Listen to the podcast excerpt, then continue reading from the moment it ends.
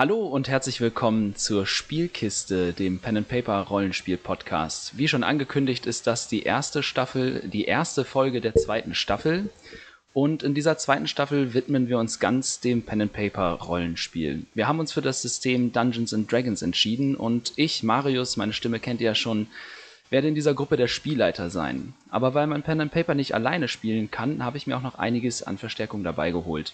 Natürlich ist auch Micha dabei. Hi Micha, schön, dass du da bist. Hallo da draußen. Ja, schön, dass ich endlich mal wieder dabei sein kann. Die Interviews, muss ich gestehen, war nicht so mein Thema, deswegen freue ich mich jetzt auf diese zweite Staffel, diese neue Runde und bin tatsächlich so als absoluter Neuling, glaube ich, in der Runde. Ich bin der Einzige, der noch gar kein Pen und Paper gemacht hat und freue mich tatsächlich darauf, zu sehen und zu erfahren, wie das Ganze sich anfühlt. Ja, das äh, für dich ist es ganz neu. Wir haben dann aber auch noch ein paar erfahrenere Spieler dabei, unter anderem unseren Drachenfest-Kumpel und mittlerweile auch langjährigen Freund, den Ben. Hi Ben. Hallo. Das war's. Mehr kriegen wir von dir wirklich nicht zu hören. Ja, erstmal nicht, nein. er ist schüchtern. Er ist sehr schüchtern. Ja, an, anscheinend. Du kennst mich besser. er ist noch schüchterner. Ja, ja, das stimmt wohl. Als drittes im Bunde hätten wir dann die erste Dame, meine private, persönliche bessere Hälfte, mit der ich zusammenlebe und das Vergnügen habe, auch dieses wunderschöne Hobby zu teilen, die Anni. Hi. Hi. und weil man natürlich auf einem Bein nicht stehen kann, haben wir uns auch eine zweite Dame als Verstärkung äh, gesucht, die Linda. Hi, Linda. Hi, ich freue mich dabei zu sein. Ja, wie schon angekündigt, geht es in dieser zweiten Staffel ganz um das Thema Dungeons and Dragons und wir werden eine epische große Kampagne starten. Aber weil man nicht einfach so in das, äh, ins Wasser geschmissen werden möchte, braucht man am Anfang eine neuen Pen and Paper Runde, beziehungsweise was heißt, man braucht es, aber es empfiehlt sich, eine sogenannte Session Zero zu spielen oder beziehungsweise abzuhalten. Die Session Zero beinhaltet dann oft ein bisschen auch organisatorische Themen, also ne, wann spielt man, mit wem spielt man, wo spielt man, äh, ne, auf welchem Medium spielt man vielleicht, wenn man digital spielt und solche Sachen. Aber auch das Thema Erwartungen und Wünsche und Goes und No-Goes sind in so einer Session Zero immer ganz wichtig, dass man da mal drüber spricht, eben damit alle ja auf derselben Seite quasi sind und jeder weiß, was er von den anderen Mitspielern in einer Runde erwarten kann, was ihm bevorsteht und auch ein bisschen Wünsche äußern kann, weil eben jeder Spieler auch Einfluss haben soll auf so eine Runde. Dementsprechend ist das das Thema, was wir heute so ein bisschen behandeln wollen und eventuell auch schon darüber sprechen wollen, welche Charaktere gespielt werden und ob sich vielleicht einige Charaktere vorab schon kennen. Das ist ein Thema, das oft in Runden vernachlässigt wird, aber den Einstieg in die allererste Spielrunde massiv erleichtern kann, eben weil man dann nicht so ein ja, so ein schwieriges Kennenlernen spielen muss, sondern eben, weil sich die Figuren schon kennen, das erleichtert das ganze Thema. Dementsprechend würde ich jetzt tatsächlich einfach mal so ein bisschen bei der Nullerfahrung anfangen und dich, Micha, fragen, was erwartest du dir von dieser Spielrunde? Wow. Ähm, ja, äh, auf jeden Fall in erster Linie, dass ich ins Pen and Paper Spielen reinkomme, dass ich so ein bisschen das Feeling kriege dafür. Ich meine, das Live-Rollenspiel, das wissen die Leute mittlerweile, kenne ich bereits. Aber Pen und Paper ist für mich dann doch nochmal eine ganz neue Ebene. Und ich glaube einfach, dass ich mit dem Charakter auch Leben, äh, dem ganzen Leben einhauen kann. Ich hoffe halt, dass wenn wirklich ans Spielen kommt, diese Dynamik irgendwann passt und sich dieses klassische Helden-Abenteuer-Gruppengefühl vielleicht entwickelt mit den Leuten. Ja, das ist, ja, das ist, ähm, das ist im Prinzip genau das, wo man auch hin will. Und ich glaube, dafür ist auch Dungeons and Dragons das richtige System, weil es halt eben auch darauf basiert, dass man ein Held sein kann, wie das so schön heißt. Ah, jetzt ist es ein bisschen schwierig. Wer hat am nächsten wenigsten Erfahrung? Ähm, ich pick mir jetzt einfach jemanden raus. Anni, wie ist bei dir? Was, was hoffst du dir, was erwünschst du dir so ein bisschen von dieser neuen Runde, in der wir jetzt spielen? Ähm, ich hoffe, dass wir ähm, tolle Abenteuer erleben und äh, dass wir in unserer Gruppe gut klarkommen, natürlich. Ähm, ja, und dass wir einfach Spaß haben. Ja, das ist ein ganz wichtiger Punkt und ich glaube, das Klarkommen ist, äh, wird für uns alle auch, es muss nicht nur im Spiel passen, sondern es, ich finde, es ist auch immer ganz wichtig, dass es auf der persönlichen Ebene passt, also dass man sich untereinander auch gut versteht, ne? weil so eine Rollenspielrunde ist ja auch immer viel Abstimmungsarbeit, wie ich finde. Jetzt hatten wir eine Dame, dann würde ich sagen, Ben, was erwartest du dir von unserer neuen D&D-Runde? Äh, ja, wie meine Vorredner auch, erwarte ich mir einfach hauptsächlich Spaß und Viele schöne kleine Abenteuer, die man gemeinsam erleben kann. Und Linda? Ähm, ja, Spaß hat, glaube ich, jeder gesagt. Ich finde es wichtig, dass man in der äh, Gruppe vorab äh, sich äh, Gedanken darüber macht, was so die Ziele sind, damit die Gruppe in-game auch funktioniert und da nicht durch irgendwelche Reibereien, Sidequests oder ähnliches äh, ja viel Spielzeit einfach verloren geht. Und eben, dass die Charaktere einigermaßen miteinander harmonieren, weil ich finde es immer sehr, sehr schwierig, wenn du eine Pen-and-Paper-Runde hast, wo die einzelnen Charaktere zwar mega klasse ausgearbeitet sind, aber sie untereinander nicht funktionieren. Ja, das ist wahr. Das kann, das kann, entweder kann das dann noch kommen oder es funktioniert halt einfach gar nicht untereinander und das wird dann, das sprengt halt auch so eine Runde, ne, weil man sich dann irgendwann persönlich auch nicht mehr ganz grün wird, wenn man nicht sieht, ja, wohin die Runde irgendwie führt, so. Meiner Meinung nach. Ja, wie macht man jetzt weiter? Jetzt haben wir so ein bisschen über Wünsche geredet und ich glaube, das Schöne ist, was ich rausgehört habe, das überschneidet sich hier bei allen auch und also ich persönlich, das ist auch das auf der Seite, auf bin ich auch, ne? Es soll Spaß machen wir wollen Abenteuer erleben, die aus meiner Feder stammen werden und hoffentlich auch gut sind.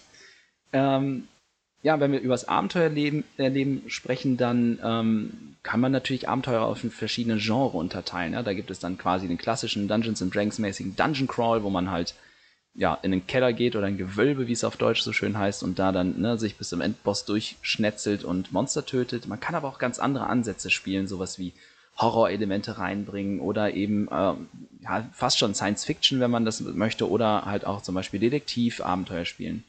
Ähm, was sind denn eure Favoriten? Worauf hättet ihr denn jetzt so am meisten Lust? Was würdet ihr gerne erleben in unserer Spielwelt? Ich mach da mal wieder. Oder so. Nein, ich lasse dir den Sorry. Vortritt. Ich lasse dir den Ähm, Vortritt. Okay, danke schön. Ähm, ich äh, finde äh, reine Dungeon Crawler eigentlich relativ langweilig, weil du da keine Charakterentwicklung hast. Ich mag äh, das äh, klassische Rollenspiel mit Abenteuer, ab und zu mal ein Kampf. Was ich auch ganz toll finde, sind äh, Puzzle in äh, den Spielen, die sich dann eben der äh, Meister ausdenkt, wo so die Spieler so langsam auf die Fährte geführt werden. Das finde ich immer ganz spannend. Ja, das ist, oh, Puzzle ist es natürlich echt schwierig. Das ist, das ist so ein Thema, finde ich, das funktioniert am besten, wenn man äh, gemeinsam am Tisch sitzt, ne? wenn man da mit Handouts auch arbeiten kann. Aber ich habe mir das mal notiert und das äh, übrigens auch ein Tipp an die Spielleiter dort draußen. Macht euch in so einer Session Zero Notizen. Nicht nur die Spielleiter, gerne auch die Spieler, weil man dann natürlich so ein bisschen auch auf das eingehen kann, was äh, gesagt wird an so einem Abend. Ähm, aber auch für die Spielleiter besonders wichtig, macht euch Notizen, gerade wenn solche Themen aufkommen wie, ne, ich möchte gerne mal das und das spielen ähm, dann ist das gut, das für später mal festgehalten zu haben und ähm, einfach eine Notiz dazu zu haben. Dementsprechend steht das jetzt hier auf meinem Zettel, beziehungsweise in meinem wunderschönen Kampagnennotizbuch. Puzzles. Wie sieht's bei den anderen aus? Worauf habt ihr so richtig Bock? Micha, du hattest schon angesetzt. Ja, ähm, bei mir muss ich tatsächlich sagen, dass ich einfach so als Neuling eher so dieses klassische gerne mag, was mir besonders immer Freude bereitet ist, wenn ich irgendwo in einem Rollenspiel habe, wo wirklich Geschichte hinter ist, wo ich mich mit etwas beschäftigen kann, wo Hintergrundgeschichten ausgegraben werden, wo die Charaktere ins Leben kommen. Also so, ich denke auch so die Richtung klassische Abenteuer. Wobei ich, gerade als du gesagt hast, es gibt durchaus auch Horrorelemente, so ein bisschen aufgehorcht habe. Horror ist eigentlich so gar nicht meins. Aber ich fände es interessant, in so einem Pen und Paper da auch Berührungspunkte zu haben. Hm.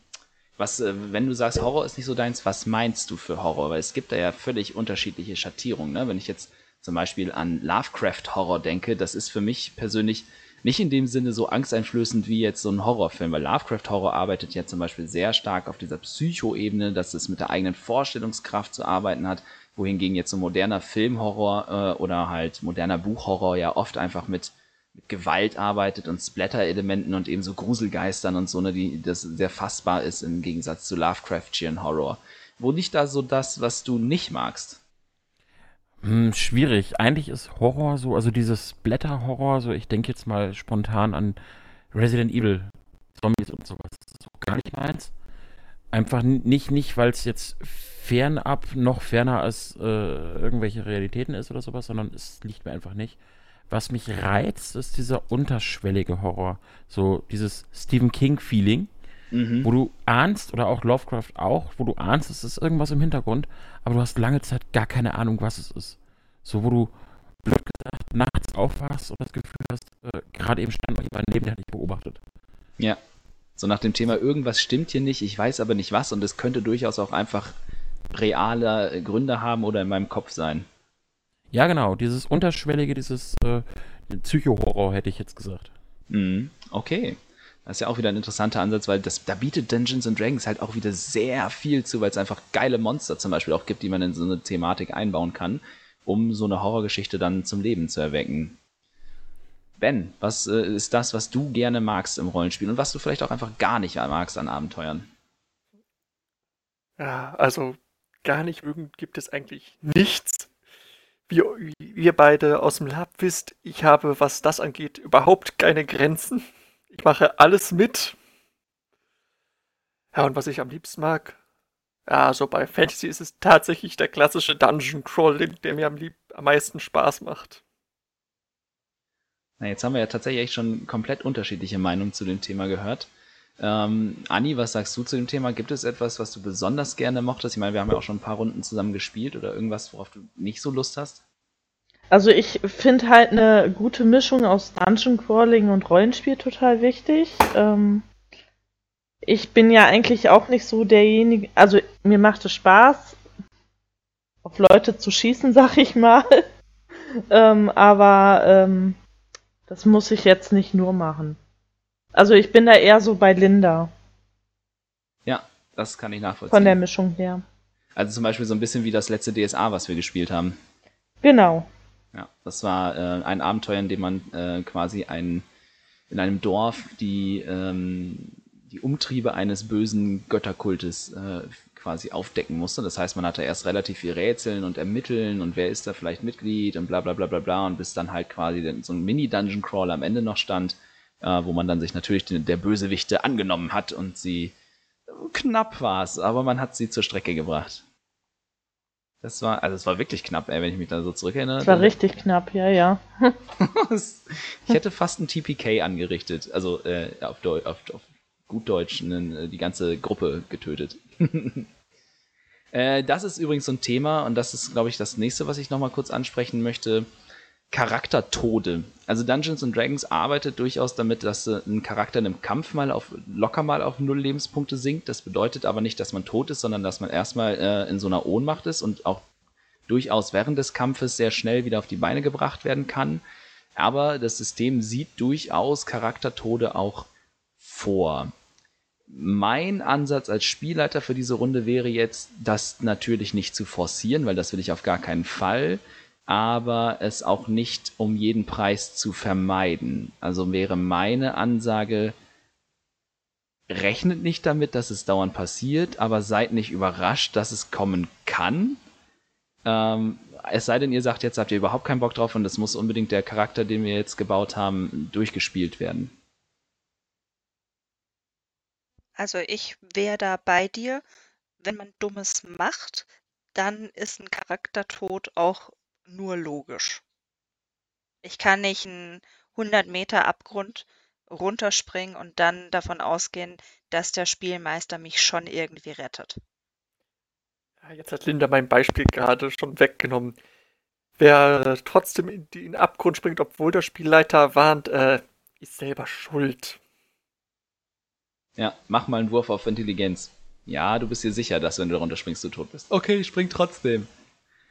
Ja, okay, dein Problem. Ja, also ja. ich denke auch, wenn, wenn man wirklich was Dummes tut, dann äh, klar.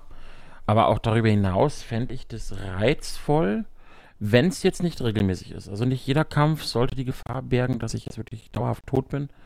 Andererseits ähm, bin ich allein aus dem, dem Aspekt, wie ich den Charakter mit dir zusammen ja designt habe, glaube ich, dass es nicht verkehrt ist, wenn die Option besteht, dass er auch draufgehen kann. Ähm, ganz egal wie. Ja. Ja. Ja, das ist halt, ich finde, das trägt auch immer so ein bisschen zum Realismus bei. Ne? Natürlich darf so eine Gruppe durchaus heldenhaft und episch sein, aber ne, es sind halt immer noch nur humanoide Wesen. Wir sind, es sind keine Menschen, aber humanoide Wesen, sag ich mal. Ähm, und die, normale Leute. Genau, es sind normale Durchschnittsleute, jedenfalls bis Stufe 10. Ähm, und dann sollte quasi die, ne, die, die, ja, die Gefahr des Todes zumindest nochmal da sein. Oder irgendwie, ich finde, das trägt auch immer zum Realismus so einer, von so einer Welt dabei, wenn das, ähm, wenn die Leute sich ihrer Sterblichkeit bewusst sind. So. Also äh, kann ich mir jetzt notieren, Charaktertode okay. Ich finde, es ja. hat nicht nur was von Realismus, ja. sondern es stachelt die Spieler auch dazu an, ihren Charakter besser zu spielen. Weil man weiß, okay, wenn ich in eine Mobgruppe von zehn, äh, keine Ahnung, zehn Monstern reinspringe und eben äh, total äh, underpowered bin, dann mache ich das nicht, wenn ich dabei sterben kann. Und ich finde, das bringt äh, das Rollenspiel sehr voran, wenn du nicht weißt, ja, okay, wir haben gesagt, Tode schließen wir aus, deswegen werde ich das schon irgendwie hinbekommen. Ja, das stimmt. Vor allem verleitet das dazu, dass man auch klüger spielt und sich mal eher aus einer Gefahrensituation zurückzieht und nicht einfach bis zum letzten Lebenspunkt weitermacht. Ja, das stimmt. Also das, das habe ich, glaube ich, als Spielleiter auch echt recht wenig erlebt, dass sich eine Gruppe mal aus einem Kampf zurückzieht. Also, ich wüsste es bei unserer Shadowrun-Runde zum Beispiel nicht, weil die Mörder-Hobos immer jeden gekillt haben. Ja, das stimmt. Äh, und, ah, richtig, aus diesem Thema Tode, Charaktertode und Mörder-Hobos leitet sich quasi mein erster Wunsch als Spielleiter ab.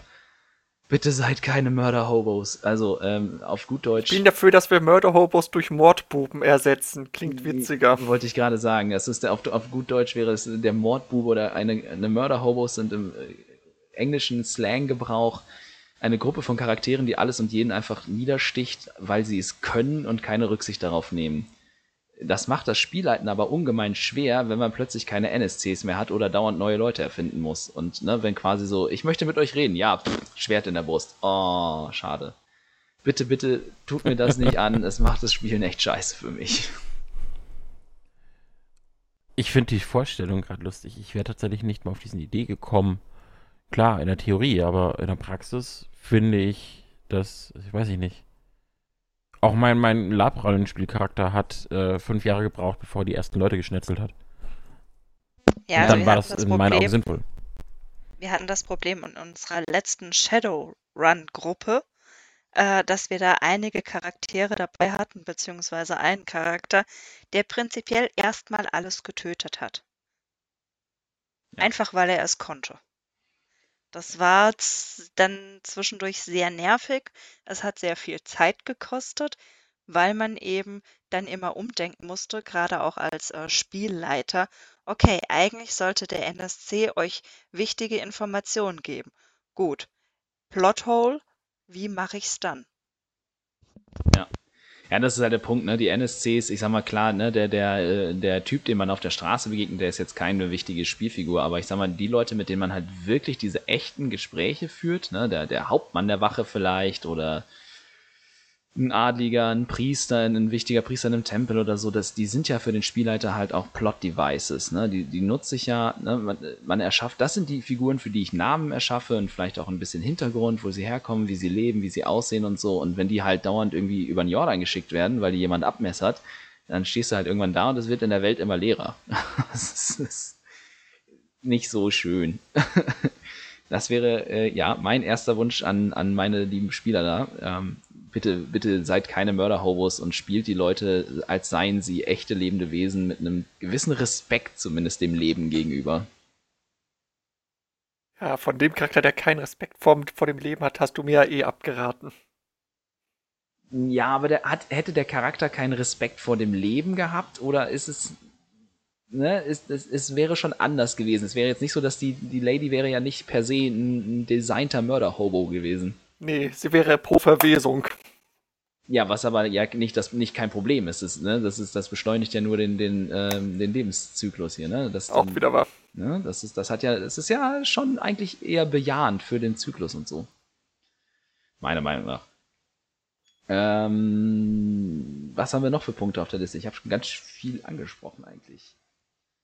Mein Wunsch an euch wäre auch noch mein zweiter tatsächlich, und das ist, glaube ich, das, was uns jetzt hier die eigene Spielwelt erlaubt, ähm, dass wir diese Welt gemeinsam gestalten. Damit haben wir jetzt bei der Erschaffung von einigen Charakteren schon angefangen, ne, dass wir zum Beispiel neue Orte erfunden haben, auf der Karte platziert haben oder eine Akademie äh, erfunden haben, die jetzt dazu beiträgt, dass ein Charakter funktioniert. Und ähm, ja, das ist so ein Punkt, da würde ich euch bitten, dass ihr einfach immer schön dazu beitragt, auch ne, wenn ihr eine Idee habt für ein Dorf oder ein Ort oder einen Berg oder irgendwas, dass man das gemeinsam dann irgendwie definiert, wo das sein könnte und was dort ist und dass man das dann halt in der Welt auch hinterlegt. Also ja, gerne immer mitmischen bei sowas. Okay. Hm, auf jeden Fall. Gemacht. Ich meine, unbewusst habe ich das ja eh mit meiner Charaktergeschichte eh schon getan, dass ich dir da einen NSC geliefert habe. Wenn das unbewusst war, dann weiß ich nicht, was bei dir rumkommt, wenn du das bewusst machst. Das war tatsächlich unbewusst. Okay, okay. Ich habe einen Charakter gebraucht, den habe ich mir erschaffen. du hast das Prinzip von Pen and Paper Rollenspiel also verstanden. Yay! Kann nur besser werden. Ja, ja, ja, genau. Und äh, das ist genau das, was ich eigentlich mit dieser Welt halt auch machen will, ne? dass wir am Ende eine Spielwelt haben, wo wir, auf die wir zurückblicken können, vielleicht irgendwann mal und dann sagen können, das ist unser Baby, das haben wir zusammen geschaffen und heute ist es irgendwie der Stand ne, in einem Jahr oder so. Ja, ich bin tatsächlich gespannt. Ja. So von, von der äh, betrunkenen Tavernentruppe zu Königsmördern oder sowas. Ja, zum Wir haben Beispiel. doch gerade gesagt, keine Mörderhobos. Vielleicht ist Deswegen ja, es ja, speziell notwendig. Königsmörder. Wenn da so viele Könige rumrennen, dann hat, die, hat das Land eh ein Problem. Da müsste man ein paar loswerden, das stimmt wohl, ja. Ähm, hat jemand jetzt noch irgendwas, was er jetzt unbedingt an Erwartungen zum Beispiel oder an Wünschen an die Spieler äh, gerade so auf dem Herzen hat, um das jetzt hier mal eben so ein bisschen auch am Laufen zu halten? Äh, nö, ich habe nur ein paar regeltechnische Fragen. Spät. Ja, auch wichtig. Wenn sonst gerade keine Wünsche oder Mhm. Erwartungen mehr äh, im Raum stehen, dann könnten wir mit regeltechnischen Fragen weitermachen, ja. Obwohl, Ich weiß eins bei.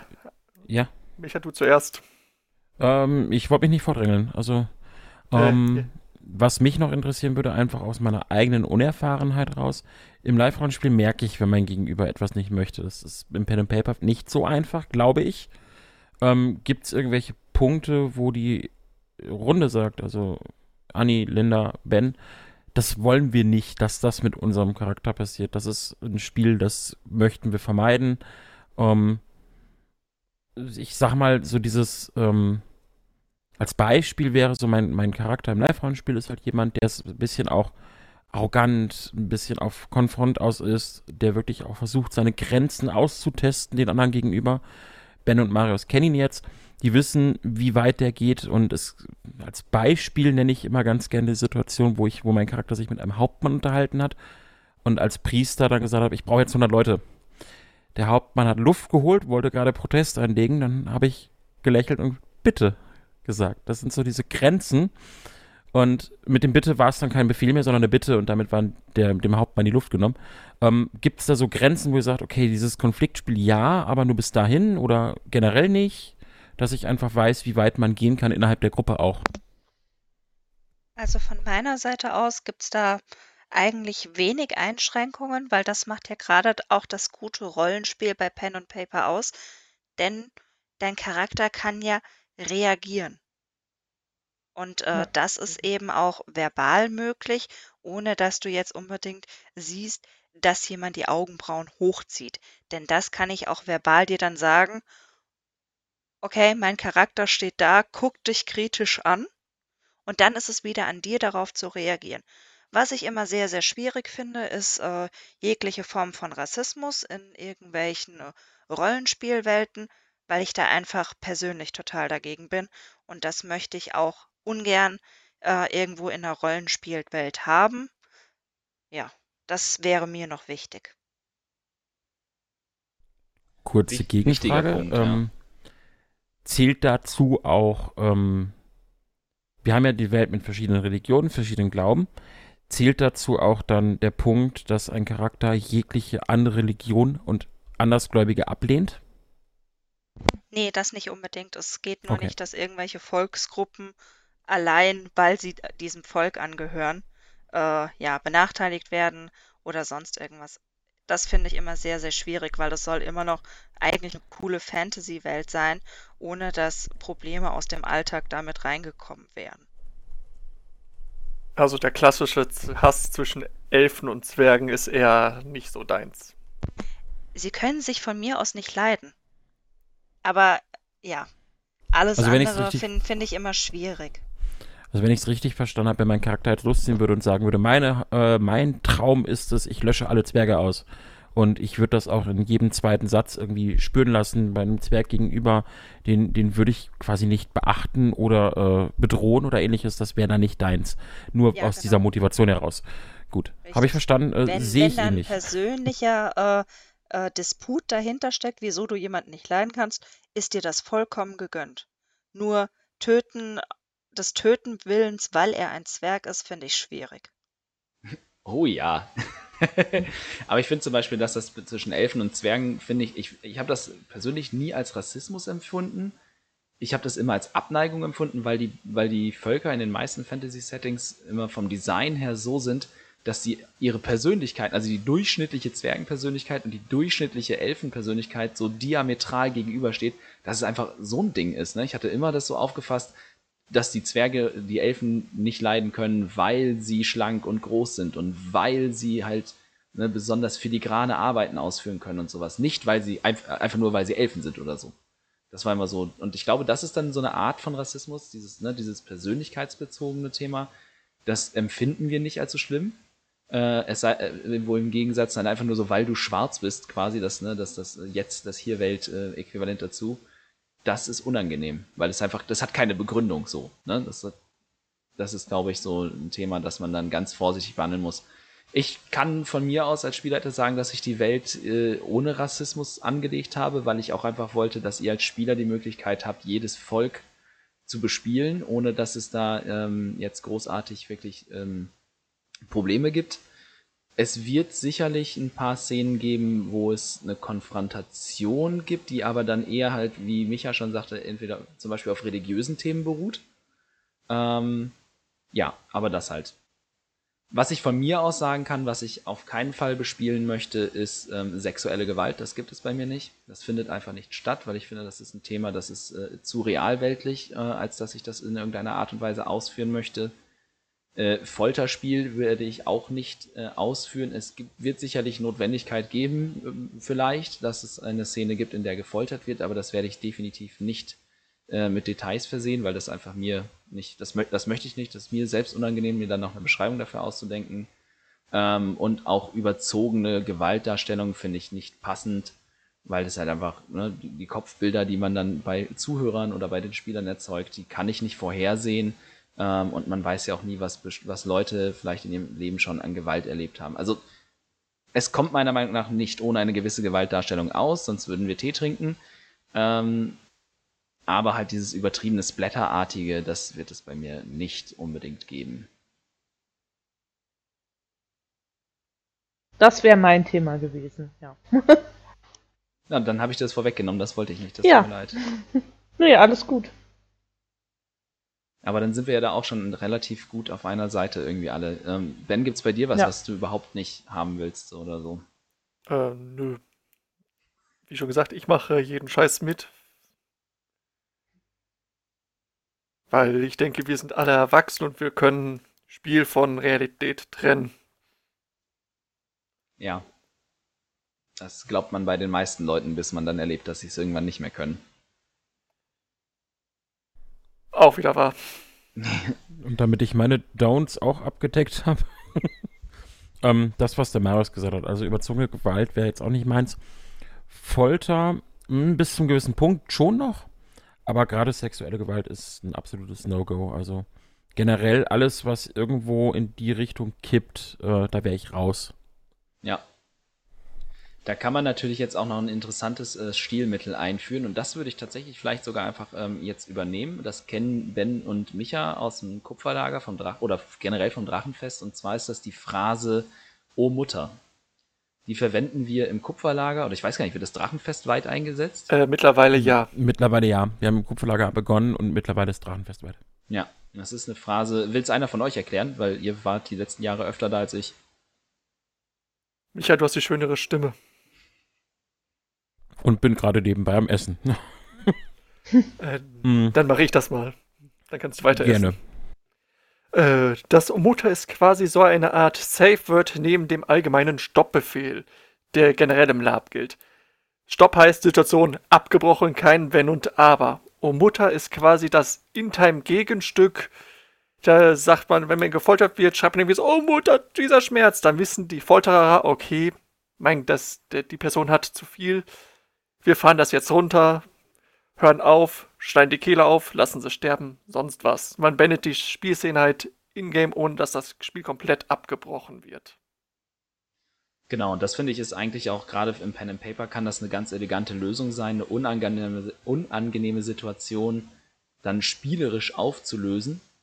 Und auf der anderen Seite würde ich auch tatsächlich gerne den Stoppbefehl hier ähm, in der Runde einführen, einfach wenn wirklich was ganz drüber ist, ne, oder jetzt gerade einfach ja einem zu viel wird. Ne, das kann ja auch eine sehr emotionale Szene sein, wo man dann, ne, dann man, ich weiß, man weiß ja nicht von allen Leuten immer alles und es kann ja auch eine sehr emotionale Szene sein, die vielleicht mit, mit dem Tod oder mit irgendeiner Krankheit oder so zu tun hat, die die Leute nicht gut verkraften und dann immer gerne, also entweder mit O Mutter, dem, dem anderen Spielern oder dem Spielleiter ähm, die spielerische Auflösung der Szene nahelegen oder halt def definitiv einfach sofort Stopp sagen.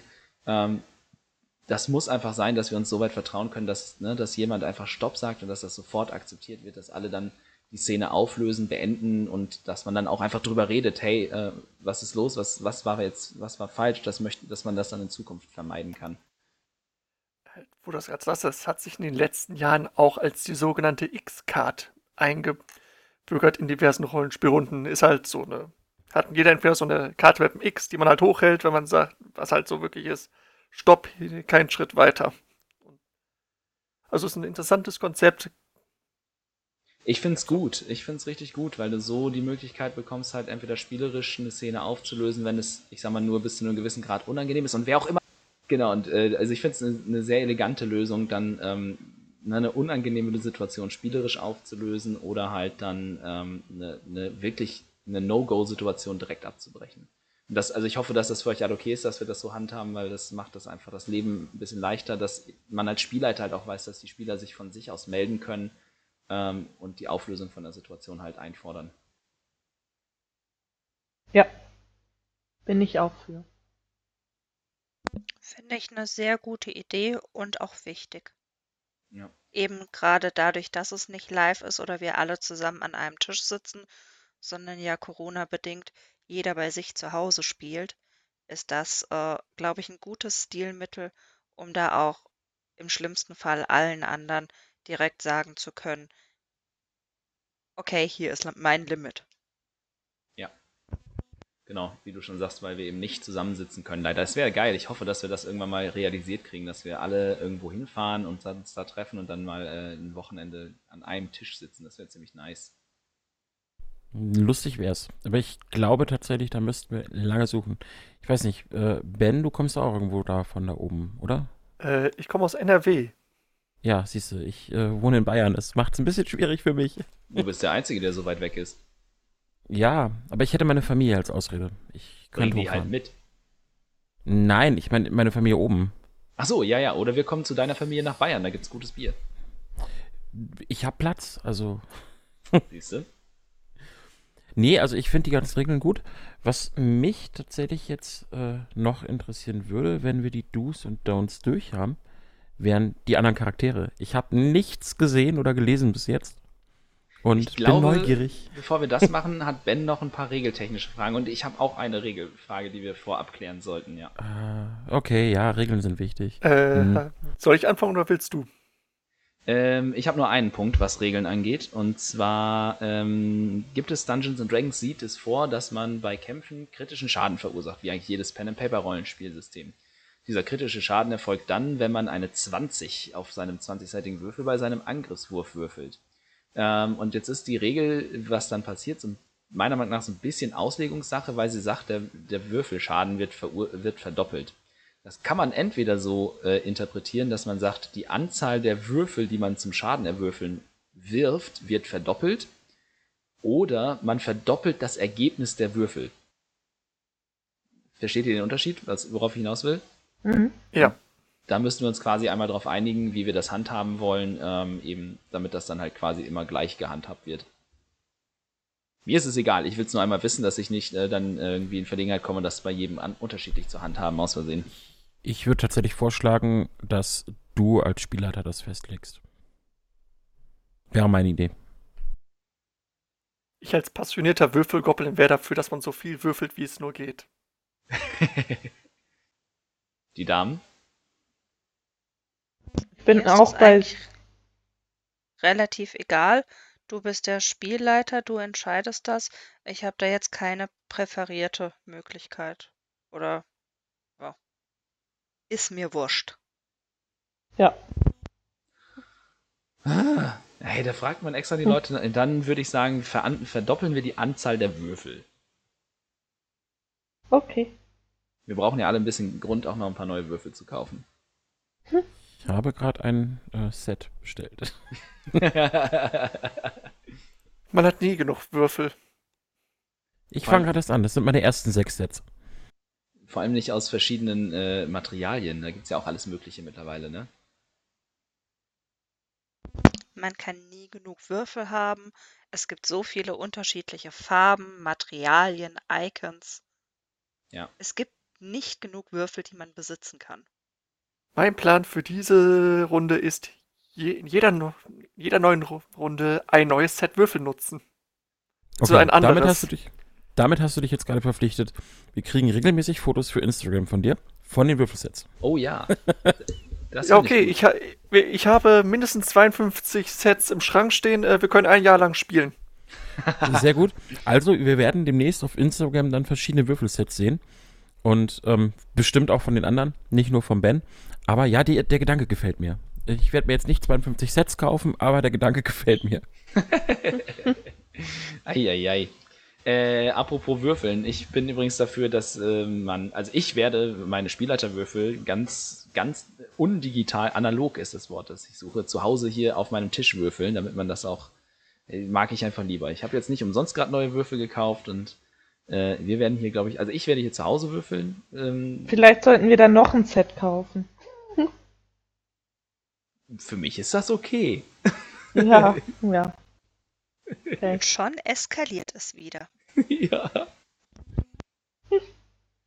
Also auch, also ich glaube, also mir ist es relativ egal, wenn ihr sagt, ihr wollt im Discord würfeln oder bei Dungeon äh, D&D Beyond oder was weiß ich was, das ist mir eigentlich relativ egal. Aber ich mag meine Würfel so gerne. Sie haben Einhörner drauf. Ich möchte Ich- definitiv gerne ganz analog würfeln. Einhornwürfel? Ich auch. Ich brauche den Link. Einhornwürfel. Ich auch. Ich bestelle mir einfach noch welche. Ich habe jetzt nicht umsonst Würfel bestellt. Okay, die sind ziemlich geil tatsächlich. Ja, die Brauch haben die. Das Nee, und ich habe jetzt an nicht diese umsonst angefangen. Würfel zu bestellen. Also, Ja, okay. Äh, Regelfragen, Ben. So, bevor wir hier Äh. wieder abschweifen. Wichtigste Regel zuerst. Was mir ganz lieb ist. Der GM hat nicht immer recht, aber das letzte Wort. Wenn wir Regeln fragen, was möchte ich, dass du das letzte Wort hast und wir die ganze Regeldiskussion auf nachher verschieben. Ja, das ist okay für mich. Und dann habe ich eine Bitte. Bitte, ohne Gewichtsregel, meine arme Druidin bricht sonst unter der Startausrüstung schon zusammen. Dann musst du mehr auf Consti bauen. Ich verstehe dein Problem nicht. Stärke. Äh, Stärke, stimmt. Ja, ja, ja, ja. Ähm, ja, das ist tatsächlich eine interessante Regel, tatsächlich, weil. Äh, ah, wie handhabt man das jetzt klug? Und, weil das Problem ist ja, ne, dass es euch dann theoretisch auch erlauben würde, alles immer wegzuschleppen. Dürfte ich dann Das- einmal einen Vorschlag machen? Und zwar hat ja jeder von uns seine Grundausrüstung, die er eh immer mit sich rumschleppt, dass die einfach nicht gezählt wird, sondern alles, was dann sozusagen zusätzlich dazukommt, erst auf die Stärke geht. Am Ende des Tages wird es mir eh nicht auffallen. Ne? Aber es geht so ein bisschen darum, dass man halt nicht immer jeden Scheißdreck wegschleppen kann. Ne? Dass man halt, äh, also es, es zwingt unter Umständen, man kann nämlich zum Beispiel auch mit Münzgewicht spielen. Das zwingt die Leute dann, dann beim Dungeon-Looten eventuell dazu, halt, ähm, ja, eine Entscheidung zu treffen. ich habe jetzt so gar keine Ahnung von der ganzen Thematik, aber mir gefällt der Gedanke, dass die Startausrüstung nichts wiegt und alles, auch die Münzen, im Nachgang dazugerechnet wird. Das macht es in meinen Augen, für mein Gefühl, ein Stück weit realistischer und auch ein bisschen herausfordernder, ohne gefährlich zu werden. Weil wenn ich Gewicht habe, dann muss ich natürlich schauen, ähm, nehme ich jetzt noch drei Äxte mit oder kann ich die überhaupt nicht tragen? Spätestens, wenn ihr einen nimmervollen Beutel habt, hat sich das eh erledigt. Äh, ja, nee, aber finde ich, würde ich auch so handhaben. Also die Startausrüstung sollte man wirklich erstmal nicht zählen. Ähm, hab, ich glaube, ich habe das auch bei keinem Charakterbogen gemacht, den ich jetzt manuell händisch gebaut habe. Nee, ne? Nein. Ähm, und dann, ganz ehrlich, ich sage euch, wie es wir werden es jetzt am Ende dann eh situativ abhandeln. Ne, wenn mir jemand sagt, ich möchte nicht nur den Loot aus der Schatztruhe mitnehmen, sondern die Schatztruhe auch, dann würde ich ihm ans Herz legen, vielleicht nochmal drüber nachzudenken, ob das funktioniert. Wenn mir vier Leute sagen, wir lassen alles andere hier und nehmen die nur die Truhe mit dem Schatz mit, dann sage ich, ja, ist okay. So, ne, das, also es wird, glaube ich, ein bisschen situativ auch. Und, aber wir können die Startausrüstung auf jeden Fall außen vor lassen. Das wunderbar. ist im Kampagnenlogbuch notiert. Gerd, nachdem wir unsere Gewichtsprobleme geklärt hätten, äh, was hast du noch auf dem Zettel, Ben? Äh, Rules as written oder Rules as intended? Das ist eine ganz schwierige Frage, zumindest für mich als Spielleiter, weil ich das überhaupt noch nicht bewerten kann. Okay. Weil, also um, dafür ähm, kenne ich mich zu wenig mit D&D aus. Neuling, hol mich doch mal bitte ab. Was bedeutet das? Auch vielleicht für die Leute da draußen. Ich habe eine grobe Idee, aber keine Ahnung. Äh, Rules as written halt Regeln, wie sie geschrieben sind. Was zu sehr, sehr absurden Situationen führen kann. Und Rules as intended heißt Regeln, wie sie mal gemeint waren. Also nicht ganz so broken. Hast du da ein konkretes Beispiel? Es gibt ein ganz wundervolles Beispiel dafür, und zwar, ich zünde einen Ameisenhaufen an und steige damit eine Stufe auf, weil jede dieser Millionen Ameisen hat irgendwie ein halbes EP für mich. Ist nicht Sinn der Sache, ist ein bisschen schwachsinnig. Wäre aber laut den geschriebenen Regeln so möglich. Ich sehe meinen Charakter durch den Wald rennen, Ameisenhaufen anzünden.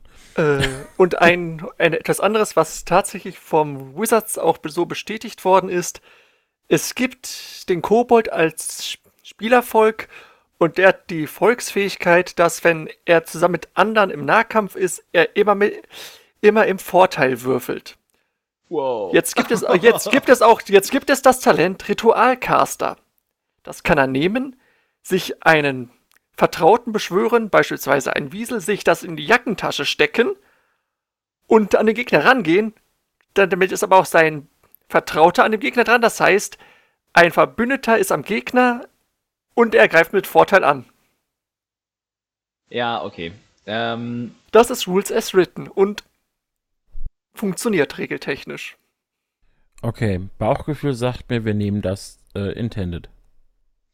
Ja, also das ist so eine, das ist dann halt immer so situativ, aber das ist halt, am Ende haben wir ja entschieden, dass der DM, also ich, das letzte Wort hat ähm, und dann lege ich die Regeln so aus, wie sie korrekt sind. Und wenn jemand den Ameisenhaufen anzünden möchte, dann soll er ihn doch bitte anzünden und mit den Konsequenzen leben, weil es gibt ja bestimmt auch Monsterameisen bei D&D.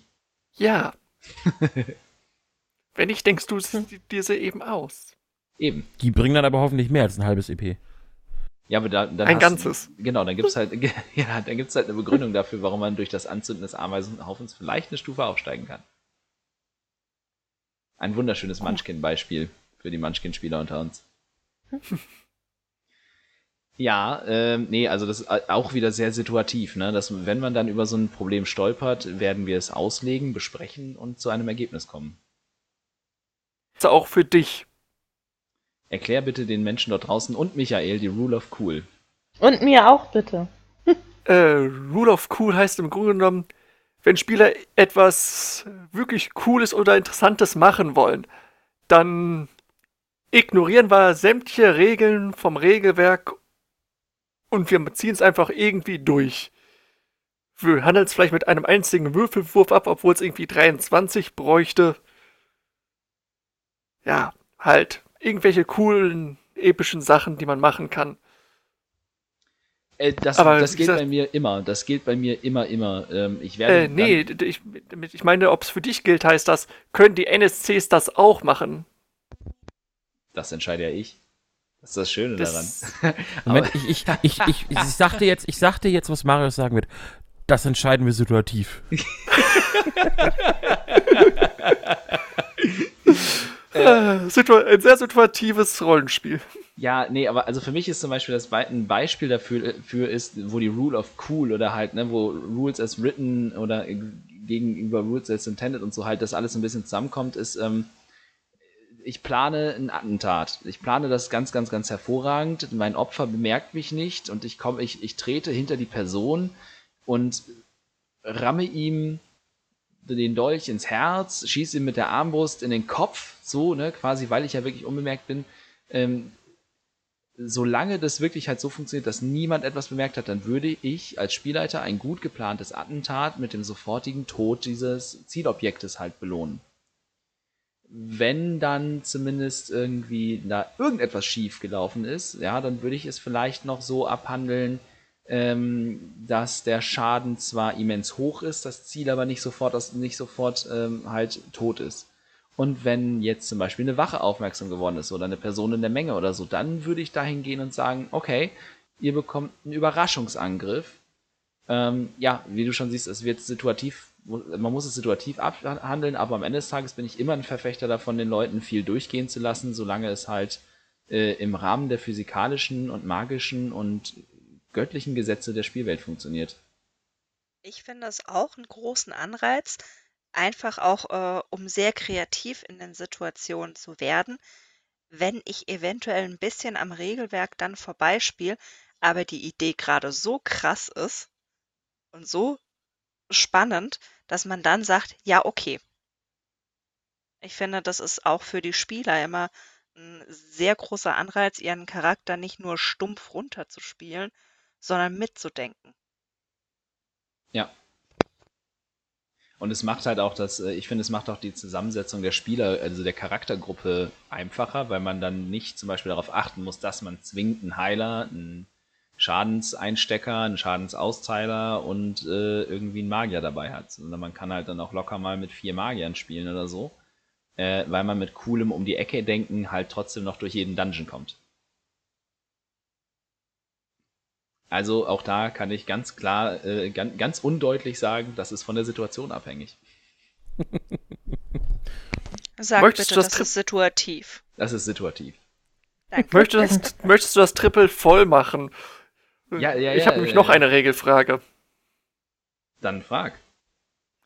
Äh, es gibt ja die Regel, dass man optional zur Attributserhöhung auch ein Talent nehmen kann, wenn man auflevelt. Machen wir das oder machen wir das nicht? Das machen Das wir. entscheiden wir situativ. Nein, das entscheiden wir nicht situativ. Das legen wir hier und jetzt und da, da lasse ich mich auch darauf festnageln. das, ich lasse mich darauf festnageln, dass ich das situativ entscheide. Äh, Oder auswürfeln. oder auswürfeln. Ja, wir können es auch auswürfeln. Nee, äh, Talente würde ich auf jeden Fall mit reinnehmen. Zum einen, äh, weil sie geil sind. Zum anderen, weil wir jetzt einen Charakter sogar schon mit Talent gebaut haben. Ähm, ich würde mir vorbehalten, broken, also ne, kaputte Kombinationen aus Talenten in der Gruppe äh, entweder halt zu Hausregeln, wenn sie unbedingt alle sind, äh, wollen, oder halt dann nicht zuzulassen. Sowas wie mehrere Leute mit dem Talent Wächter ist halt sehr broken. Äh, Das Talent Wächter macht nämlich, dass äh, wenn man, wenn ein Gegner sich aus dem Kampf lösen möchte, man ihn immer angreifen darf und wenn man ihn trifft, dann muss man nicht mal für Scha äh, wenn man ihn trifft, darf er sich nicht mehr bewegen und bleibt einfach da, wo er ist und kann seine Aktion nicht ausführen. Äh, und wenn das halt mehrere Leute haben, die alle um den gleichen Gegner drumherum stehen oder so oder mittendrin stehen, dann wird das sehr einseitig, sehr schnell. Äh, Oder was halt auch sehr broken ist, oder beziehungsweise was den Spielleiter zum Buchhalter des Spielers macht, ist hier, ähm, äh, wie heißt das, Gedächt das Gedächtnis, Ben? Äh, Keen Mind heißt das auf Ja. Englisch. Ja, ja, ja. Also es ist quasi wie ein, ähm, wie heißt das denn, wenn man so ein, äh, so ein Gedächtnis hat, das alles sofort speichert? Fotografisches Gedächtnis? Irgendwie- So ähnlich heißt das Talent auf Deutsch auch. Und das sorgt dafür, dass man äh, mindestens drei Monate zurück immer alles weiß, was man mal gelesen, gehört oder gesagt bekommen hat. Äh, dass man immer weiß, wo Norden ist und dass man äh, immer die genaue Uhrzeit weiß. Was die Spieler natürlich nicht wissen können, sondern das verdammt den, den, den Spielleiter dann halt zum Buchhalter des Spielers. Uh, ich bin dafür, das hat jeder von uns, generell. Mm, unglaublich. Und wir bestellen, wir bestellen dir alle nochmal so ein Buch. ja, okay. Dafür würde ich es vielleicht sogar machen. Bestechlich ist er. Ja. Ich wollte schon immer meine eigene Sekretärin haben. Besteche den Spielleiter, steige eine Stufe auf. Bestiche dem Spielleiter mit Essen. es ist wichtig, was es ist. Hm. Stimmt, Essen, das war's. Ja. Noch eine Munchkin-Referenz. Mhm. Aber gut. Talente, ich notiere mir, Talente sind zu, lassen wir zu. Äh, Talente zugelassen, aber Spielleiter, also quasi unter Veto. Mhm. Jo, damit hätten wir, glaube haben wir alle Regeln abgearbeitet und alle Erwartungen und Do's und Don'ts und so damit erstmal. Hab ich noch welche? Hm, nö. Ich hätte da dann noch was, fernab von Regeln, ähm, was vielleicht die Zuhörer da draußen auch interessant finden könnten, weil wir das Ganze hier als Podcast aufzeichnen. So ein Podcast in Vier-Stunden-Format ist eher ungünstig. Wie hast du dir das gedacht? Wie machen wir das ähm, mit dem Spielen, mit dem Spielablauf, mit Cuts, Pausen zwischendrin oder ähnlichem? Äh, mein Ansatz wäre, dass wir. Situativ. genau. Entschuldigung. Was ist das? Achso, ah, oh, es wird hier gerade. Ja. Das ist natürlich ziemlich cool. Äh, also mein Ansatz wäre, dass wir alle zwei Wochen spielen. Also quasi in unserem üblichen Rhythmus. Ähm, wahrscheinlich meistens so Pi mal Daumen zwei bis zweieinhalb Stunden mit Vorquatschen, Nachquatschen ist man ja meistens dann eh zweieinhalb Stunden irgendwie befasst. Ähm, und ich würde diese zwei Stunden immer als eine Folge dann veröffentlichen. Mhm. Ja, mh, hm, weiß ich nicht. Ich fände, glaube ich, 60 Minuten Parts sinnvoller. Ähm, müsste man halt schauen, wie man es mittendrin trennt. Man hört, dass du kein Critical Role Gucker bist. Ja, hört man. Also ich gebe mir, geb mir immer die dreieinhalb Stunden Marathons. Ja, hm, du, du musst der Hardcore-Fan sein, oder? Also abgesehen davon, was, wir, was man natürlich auch machen kann, weil, also ich sag mal, ich finde eine Stunde Spielen, Anpeilen ist relativ knackig, weil man oft nicht so viel schafft in einer Stunde. Das können, glaube ich, die erfahreneren Spieler in der Runde bestätigen. Ähm, ja, eine Stunde ist nix. Hm, Moment, nicht, nicht, nicht, nicht missverstehen. Ich spreche nicht von einer Stunde Spielen, sondern ich spreche von einer Stunde Podcast. Wir können ja durchaus mit einem Cliffhanger sagen, so Leute, den Rest erfahrt ihr in der nächsten Folge. Äh, wir machen kurze Pinkelpause und dann machen wir weiter. nee, tatsächlich, ich sag, ich hätte auch nichts gegen vier Stunden am Abend, aber die Podcast-Folge sollte eine Stunde gehen, meiner Meinung nach. Ich kann ja einen Cliffhanger reinhängen. Und ich glaube, dass das dann auch ein Anreiz ist, vielleicht beim nächsten Mal wieder reinzuhören. Ich glaube, das ist so eine Frage, die muss ich dann für mich auch so ein bisschen beantworten, wie ich immer zur Post-Production komme. Also es ist, äh, wenn wir das jetzt hier erläutern, das führt ein bisschen zu weit. Ähm, aber die Überlegung ist auf jeden Fall angestoßen und ihr, liebe Hörer dort draußen, wenn ihr diese Folge hört und bis zu diesem Punkt uns äh, zugehört habt, dann lasst es uns doch vielleicht auch gerne wissen, was für ein Format ihr bevorzugen würdet. Eher länger, eher kürzer, das interessiert uns ja natürlich auch, damit wir das dann bei der ähm, ja, Nachbearbeitung und im Schnitt halt vielleicht auch einfach beachten können. Und das ist ja für uns auch ein Lernprozess, weil ich selbst habe zum Beispiel bis jetzt auch nur Laber-Podcasts gemacht, wie die ganzen Interviews oder meinen X-Wing-Podcast. Ähm, so ein Actual Play-Podcast habe ich selber auch noch nicht äh, gemacht oder geschnitten. Von daher lasst es uns gerne wissen. Ihr erreicht uns, wie ihr wisst, über Instagram äh, zum Beispiel sehr, sehr gut. Ähm, oder ansonsten auch über kontakt at spielkiste-podcast.de. Yes. Gut. Ähm, so viel dazu. Also äh, beteiligt euch gerne und lasst es uns wissen. Ähm, wenn ich hier so auf meine Notizen gucke, dann würde ich sagen, können wir theoretisch über Charaktere und äh, Bekanntschaften sprechen, um das Thema jetzt hier dann quasi jetzt rund zu machen und Richtung Spielabend weiterzuleiten. Meine Idee wäre, dass ich zumindest einige Charaktere am Anfang, also quasi zur nächsten Session, zur ersten Spielsession, entweder schon kennen oder zumindest in derselben Stadt aufhalten. Aber vielleicht wollt ihr ja zuerst eure Charaktere mal kurz zumindest anreißen. Ähm, irgendwie in einer Art und Weise, dass wir, dass ihr, dass ihr untereinander auch ein Bild davon bekommt. Und dann würde ich meine Vorschläge vielleicht mal einreichen. Ja, legt los. Micha, fang du mal an. Nee, ich würde gern tatsächlich einfach, weil ich keine Ahnung habe, wie viel ich jetzt preisgeben kann, wie viel. Ich würde erst eures gern hören, bevor ich meins dann erzähle, weil nicht, dass ich jetzt schon zu viel preisgebe. Das ist wäre schade. Marius, leg du doch einfach eine Reihenfolge fest. Du kennst alle Charaktere. Du weißt, äh, wie das eventuell sinnvoll aufgebaut ist. Ja, das ist ganz situativ. äh, ben, erzähl uns doch vielleicht kurz zumindest so ein, so, so ein Anschmeckerle, was du spielen wirst. Ähm, ja, so dann und dann von da aus arbeite ich mich dann vor. Äh, ich spiele eine Tabaxi-Droidin. Tabaxi, das sind anthropomorphe Katzen, äh, die etwas von so einem Subkontinent etwas südlicher der Hauptlandmasse kommen. Sie wird sich euch als Köchin vorstellen mit dem Namen Hana. Ja, sie ist generell recht lebensfroh, neugierig und äh, wenn ihr sie etwas länger beobachtet, werdet ihr feststellen, dass sie jedem einen anderen Namen nennt. Da hätten wir also unsere Tabaxi-Köchin, die von einem Subkontinent oder einer größeren Insel äh, stammt und sich jetzt zum Start unseres Spiels auf der Hauptlandmasse äh, in einem Ort, den ich gleich noch weiter definieren werde, befindet. An diesem Ort befindet sich auch der Charakter von Linda.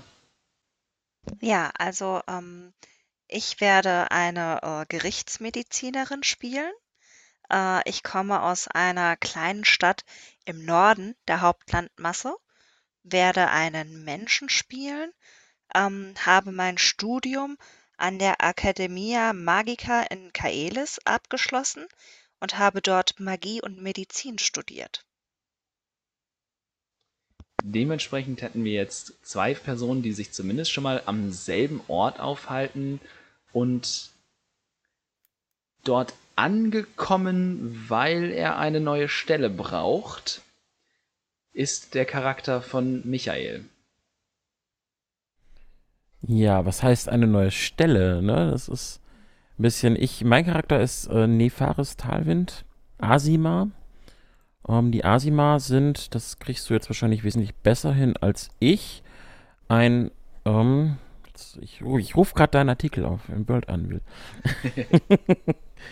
Ähm, äh, die Asima sind ein göttliches Danke. Volk, das hat äh, das himmlisches Blut in den Adern hat und von den, von den Göttern quasi in einer gewissen Art und Weise abstammt und den Engeln sehr nahe ist. Und im Gegensatz zu den meisten Dungeons and Dragons Welten, in denen sie sehr einzeln vorkommen, kommen sie in unserer Welt als etablierte Volksgruppe, als richtiges Volk mit eigenem Staat vor. Und dementsprechend ist es halt auch sehr leicht, mal äh, einem Asima über den Weg gelaufen zu sein und die meisten oder eigentlich jeder Einwohner des Kontinents Kaelum wird zumindest von ihnen gehört haben und vielleicht sogar schon einem Asima persönlich begegnet sein.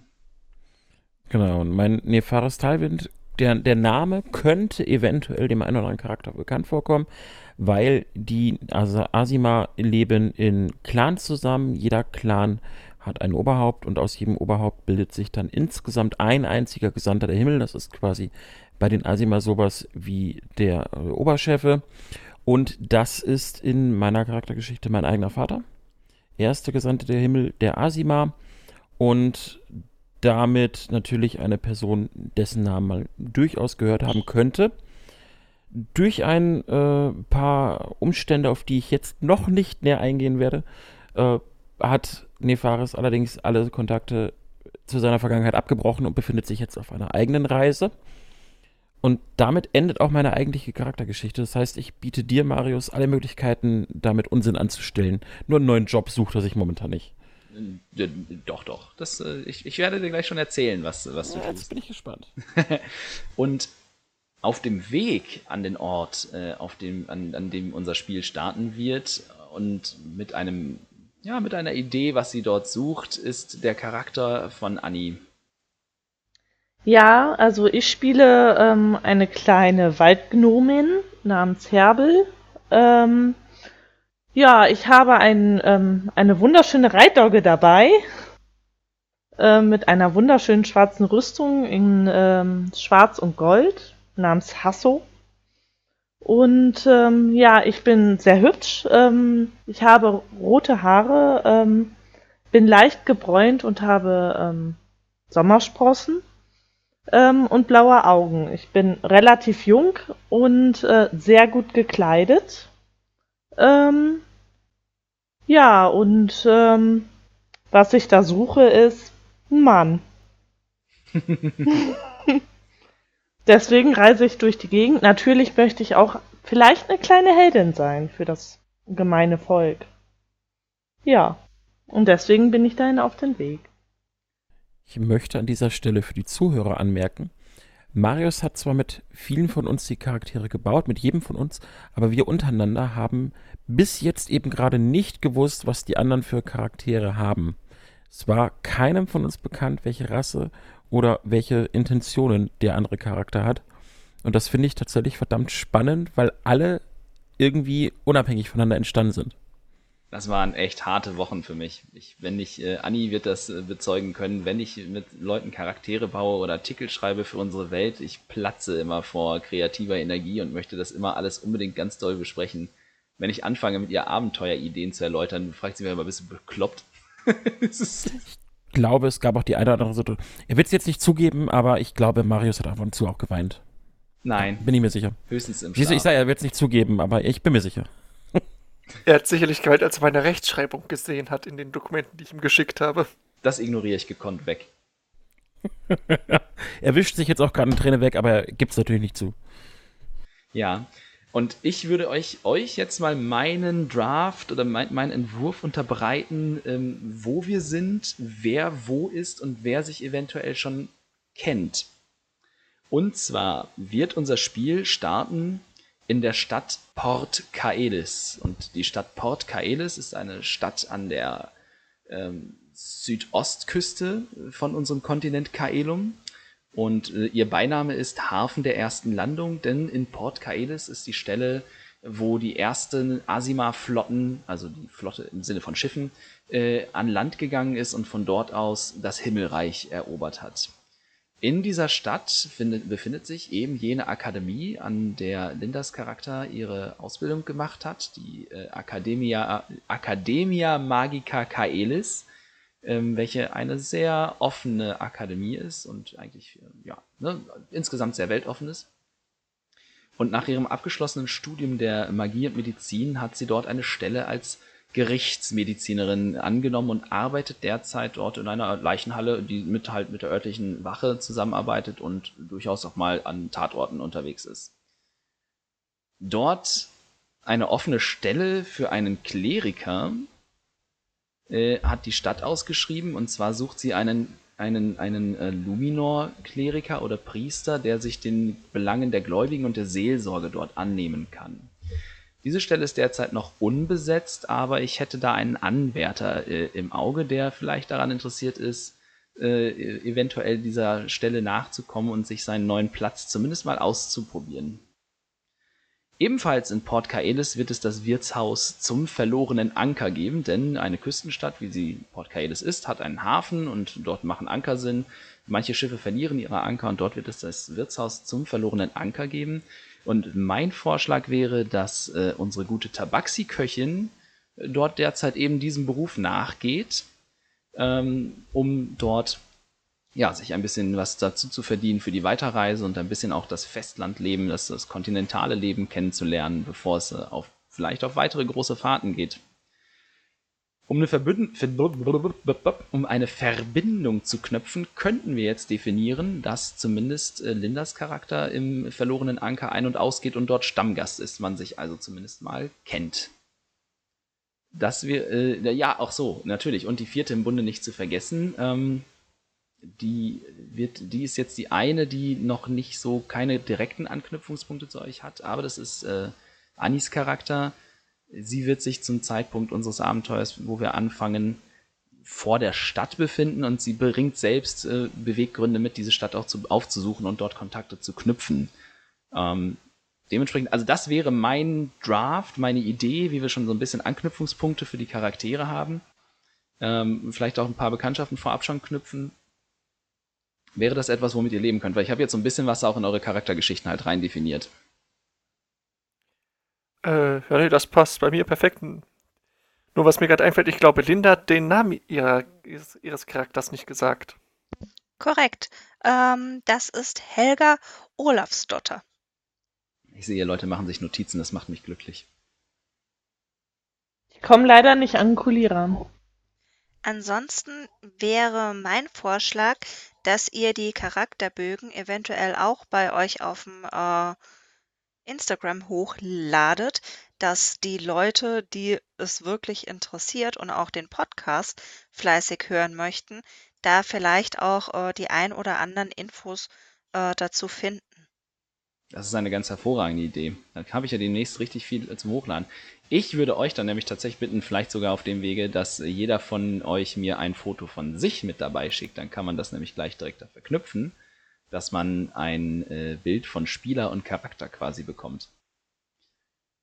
Das wäre sehr Von mir sexy. aus gerne.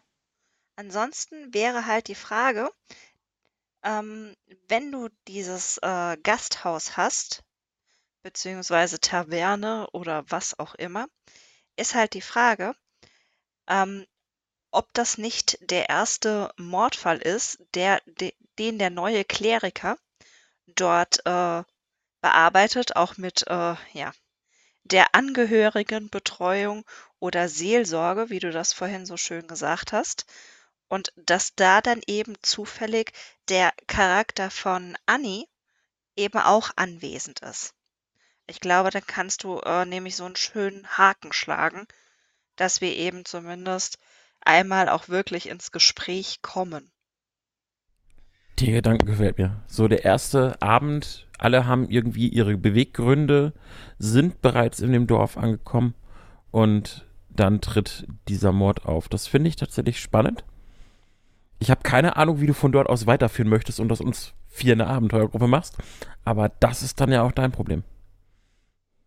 Ja, das ist, äh, das ist, es gibt tatsächlich, das Witzige ist, dass es halt, ne, äh, es gibt äh, für jeden Punkt, den ich mir bis jetzt ausgedacht habe an Abenteuer Plot, äh, ich, ich habe bis jetzt nie eine Situation wo, äh, geschaffen, wo ich gesagt habe, so ja, okay, das macht jetzt gerade, das macht irgendwie für alle vier Sinn. Ich kriege immer drei unter einen Hut und bei einem denke ich mir dann so, äh, schwierig, aber egal, der muss dann halt mitziehen. Einer wird eventuell das blöde Erlebnis haben mit dem klassischen, ihr sitzt in einer Taverne und es passiert ein Mord. Es ist so. Einer könnte, es könnte sein, dass einer dieses Erlebnis hat und sich dann halt, äh, ja, da muss man dann, ne, das ist dann die Grenze zwischen IT und OT, da muss sich dann eventuell der betreffende Spieler, sollte diese Situation eintreffen, dazu entscheiden, dass sein Charakter irgendeine Art von Beweggrund hat, äh, da mitzuziehen. Ich muss ja tatsächlich gestehen, jetzt wie wir hier so zusammensitzen zu fünft, die Details besprochen haben, so ein paar Ideen haben. Jetzt habe ich das Gefühl, ich kann auch was bewirken. Ich kann da mitwirken und einfach auch den ganz, das Ganze mit Leben füllen. Ich habe da Bock drauf. Marius, ich äh, habe schon zwei, drei Ideen für ein paar Dörfer. Okay, das ist gut. Dann kriegt diese Landkarte und der ganze Kontinent auch ein bisschen Leben. Er ist ein bisschen leer. Ich habe den Port gerade gesucht, wo er ist, aber ich finde ihn nicht. Der ist noch nicht eingezeichnet, weil die Karte, die im, die im World Anvil ist, nicht aktuell ist. Apropos World Anvil, ähm, es gibt eine World Anvil-Seite erstmal von unserer Welt, da könnt ihr dann nach und nach aktuell verfolgen, ähm, ja, wenn neue Artikel erscheinen zu bestimmten Gegenden, Städten, Magieakademien, Zaubern, Charakteren, was weiß ich was. Ähm, haben wir die Möglichkeit, die auf unserer Website einzubinden? Ähm, müssten wir noch besprechen. Leider nicht so schön, wie ich das gern gehabt hätte, weil in schön geht das erst, wenn du dafür Geld ausgibst. Okay, das heißt, das müssen wir dann nochmal besprechen, aber ähm, dann Mhm. können wir vielleicht den World Anvil Link auf der Website äh, verlinken. Das heißt, ihr findet alle Informationen zur Spielwelt nach und nach, wie wir sie veröffentlichen, dann auch unter spielkiste-podcast.de. Ähm, und da wird dann nach und nach alles Mögliche veröffentlicht. Vielleicht auch die Charaktergeschichten zum Beispiel, die man dort anlegen kann, dass es ein bisschen wie ein Tagebuch ist der Reise und so und, und dass ihr äh, ein bisschen miterleben könnt, wer unsere vier Helden hier sind und wie sie ihre Reisen erleben und beschreiben. Da wird demnächst hoffentlich ganz viel passieren. Ähm, ansonsten, ich habe, glaube ich, gerade keine Themen Marius, mehr. du hast gerade beim Pionierhirn getriggert. Das ist nicht gut. Wir, Ich- wir brauchen einen vierten Spieler. Ben ist raus.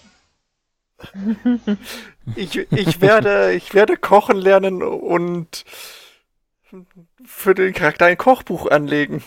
Geil. Das ist cool. Das gefällt mir. Das kannst du in Blogposts gerne dann schreiben. Zum Beispiel. Ja, Ähm, ansonsten hat noch jemand jetzt irgendwas, worüber wir dringend jetzt reden müssen, weil ich bin gerade eigentlich durch. Für mich passt Nee. auch alles. Charakterbogen für Insta fertig machen. Äh, Die Heimat bisschen ausarbeiten, dass die hübscher wird. Ich habe zu tun für bis nächste Woche. Die Damen. Ich Wunschlos, bin auch durch. wunschlos glücklich. Ja, wunschlos glücklich. Ich fand es eine äh, tolle Session 0. Finde, wir waren sehr produktiv. Ähm, ja, dementsprechend, ich freue mich auf das nächste Mal. Werde jetzt auch noch äh, meine Hintergrundgeschichte in meinen Charakterbogen eintragen und eventuell mich sogar dann am Wochenende hinsetzen und ein Charakterbild zeichnen, um dir das dann Uh, alles äh, zuschicken zu können.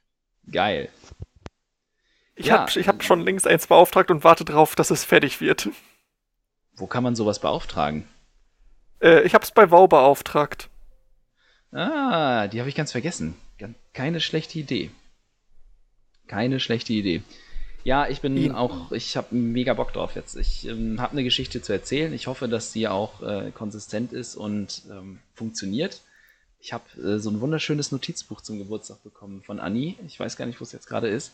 Da sind auch schon ein paar Abenteuer-Drafts drin notiert von Sachen, die ich euch gerne vorlegen, vorsetzen möchte. Ich habe sogar schon den ersten Encounter äh, und so geschrieben und definiert.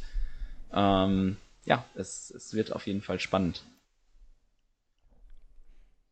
Dann würde ich sagen, an dieser Stelle bleibt mir nichts weiter mehr zu sagen als spielt gut und bis zum nächsten Mal. Wir hören uns. Tsch- Ciao. Tschüss. Tschüss!